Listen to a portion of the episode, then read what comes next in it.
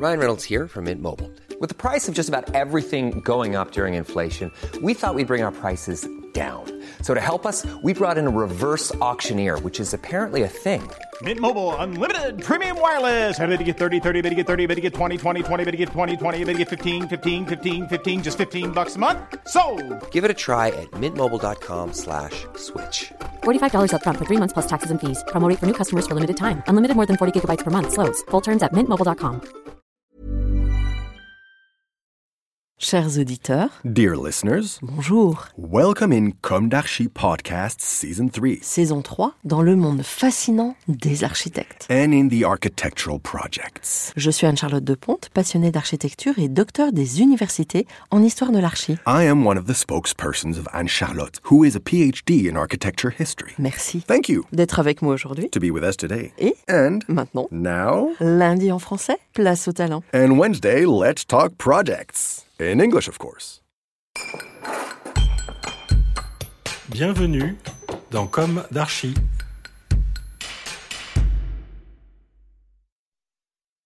Dear listeners, good morning. This is Esther on behalf of Anne Charlotte. It's good to meet you again in season 3 of Comme d'Archi, episode 49, with a text by Anne-Françoise Jumeau, architect. It is about her project, the Atrium for l'Université Pierre et Marie Curie, Paris 6, on the Jussieu campus. It is an architecture by Anne-Françoise Jumeau, architect, and Peripheric architect. Won in 2002, delivered in 2006, a dazzling achievement. This is the operation that enabled the agency to emerge from its beginner status.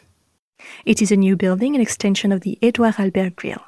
There are teaching rooms and practical exercises, lab rooms for the 10 science degree departments, organized around an atrium treated as a vertical campus, a micro-urbanity, interior squares, bridge buildings, a Piranesian space that allows students to meet. The notion of serendipity reappears strongly at this time, and workplaces are decompartmentalized. Work is envisioned in shared spaces so that the ideas circulate naturally.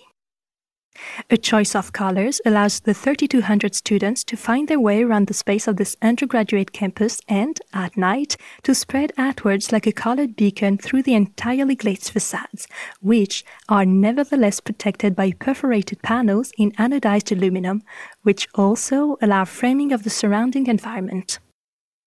This new atrium building, which is an extension of the Grille d'Edouard Albert, responds to this paradox preserving, respecting, and continuing the existing constructive system, while proposing a fluid relationship between the Jussieu slab and the Quai Saint-Bernard Esplanade.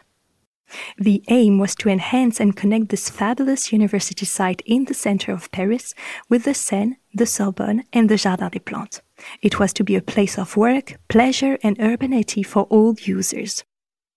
The topographical device adopted consisted in gently folding the floor of the Jussieu slab under the new building to reach the Quai Saint Bernard naturally and to set up there, directly accessible to students and teachers, the campus reception and animation areas. This large open hall, a real urban lodge and protected square, is accessible to pedestrians from the entrance on the southeast side of the Jardin des Plantes, as well as in its northeast part towards the future garden. In the interest of architectural continuity, the whole of the building is supported on the waiting gables. It is also strictly regulated on the existing floors, the ceiling unifying the rhythm of the Jussieu slab, and is connected in elevation on the clear line of division between the Albert building and the sky. The principle of the constructive grid that regulates the Albert building is repeated on the facade of our building. This unifying envelope is made up of eight vertical panels, slab to slab, micro perforated in anodized aluminum sheet, composed randomly, depending on the orientation and the different interior spaces, of more or less large perforations, forming a sensitive, thick, and sun breaking skin. These panels are supported by a maintenance corridor positioned in front of a one and a half meter long glass facade. From the interior of the rooms and its glazed facade, the filter effect provides a very clear view of the exterior while providing a veil of visual and solar protection. Large urban windows throughout the building allow in places to reveal the depth of the building and to discover a pathologia dug into its thickness up to the central atrium, or to reveal the glazed facade of certain indoor spaces.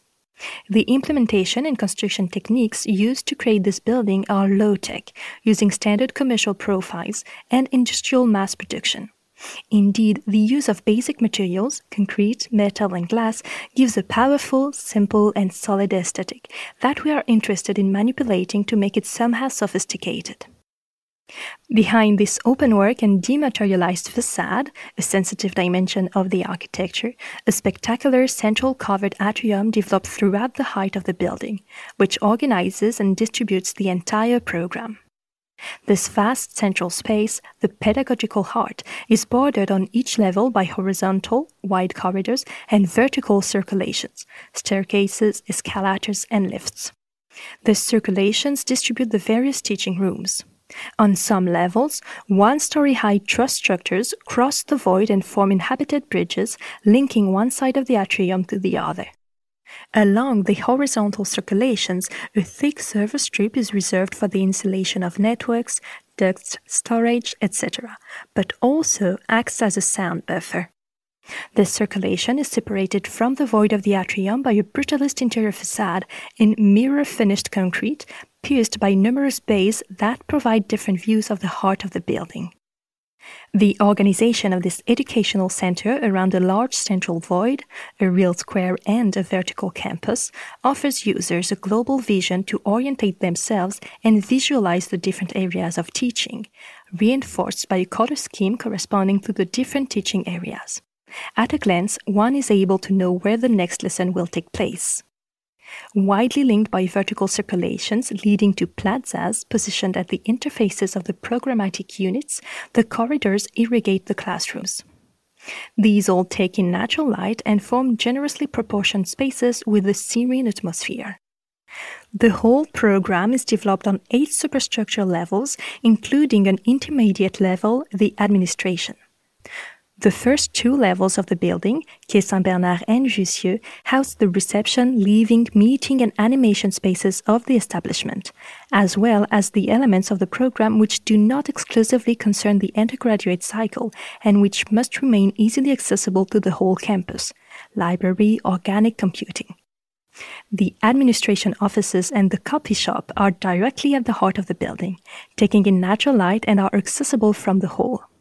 The teaching rooms, mainly for undergraduate students, are on the five upper levels. They are classrooms, computer rooms, laboratories, etc. Finally, the base contains the large examination room, the thesis room, and part of the building's technical premises, the others being distributed on the roof.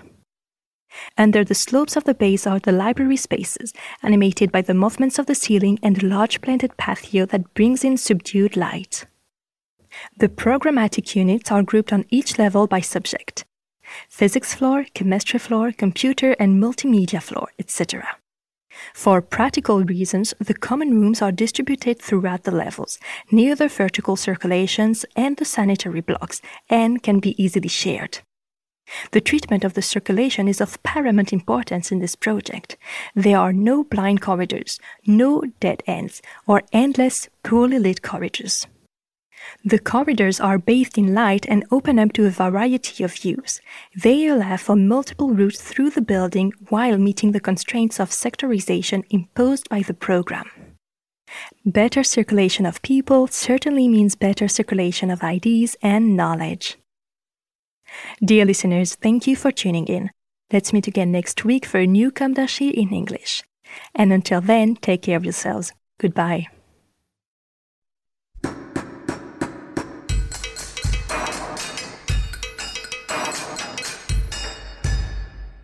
Thank you for listening. Thanks to Julien Rebours, sound engineer, who is collaborating with us today. Don't forget to tune in to our previews on Instagram at Comme d'Archi Podcast. If you enjoy this podcast, don't hesitate to promote it by giving it five stars and a little comment on Apple Podcast or on your favorite podcast platform. And above all, subscribe to listen to all of our episodes for free. See you soon, and until then, take care of yourself. Imagine the softest sheets you've ever felt. Now imagine them getting even softer over time. That's what you'll feel with Boll and Branch's organic cotton sheets. In a recent customer survey, 96% replied that Boll and Branch sheets get softer with every wash. Start getting your best night's sleep in these sheets that get softer and softer for years to come. Try their sheets with a 30-night guarantee. Plus, get 15% off your first order at bollandbranch.com. Code BUTTERY. Exclusions apply. See site for details.